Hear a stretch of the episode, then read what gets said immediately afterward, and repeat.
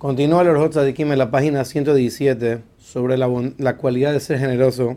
Dice que la persona tiene que ser generoso para comprar las mitzvot. Como nos cuenta la Gemara Maser que Rabban Gamliel compró un etrog para Sukkot por el Efsus, por mil monedas de plata. Significa que mira que cuánto valoraba Rabban Gamliel para hacer una mitzvah, que era una mitzvah solamente de una semana, gastar mil monedas. En otras palabras, ser generoso con nuestra plata para hacer las mitzvot.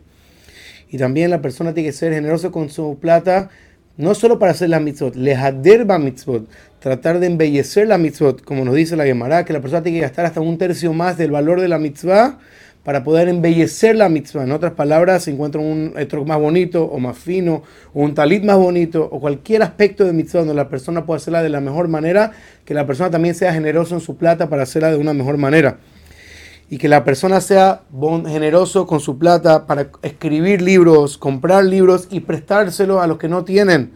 Como dice la Emaran Ketubot, Hon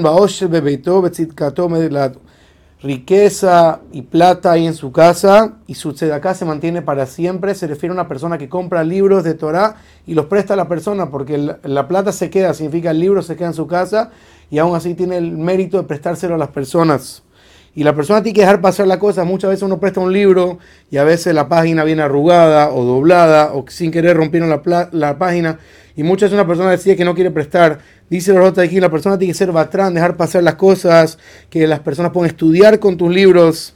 Y lo mismo con los utensilios de tu casa, prestarlos, no ser estricto, prestar las ollas, lo que las personas necesiten.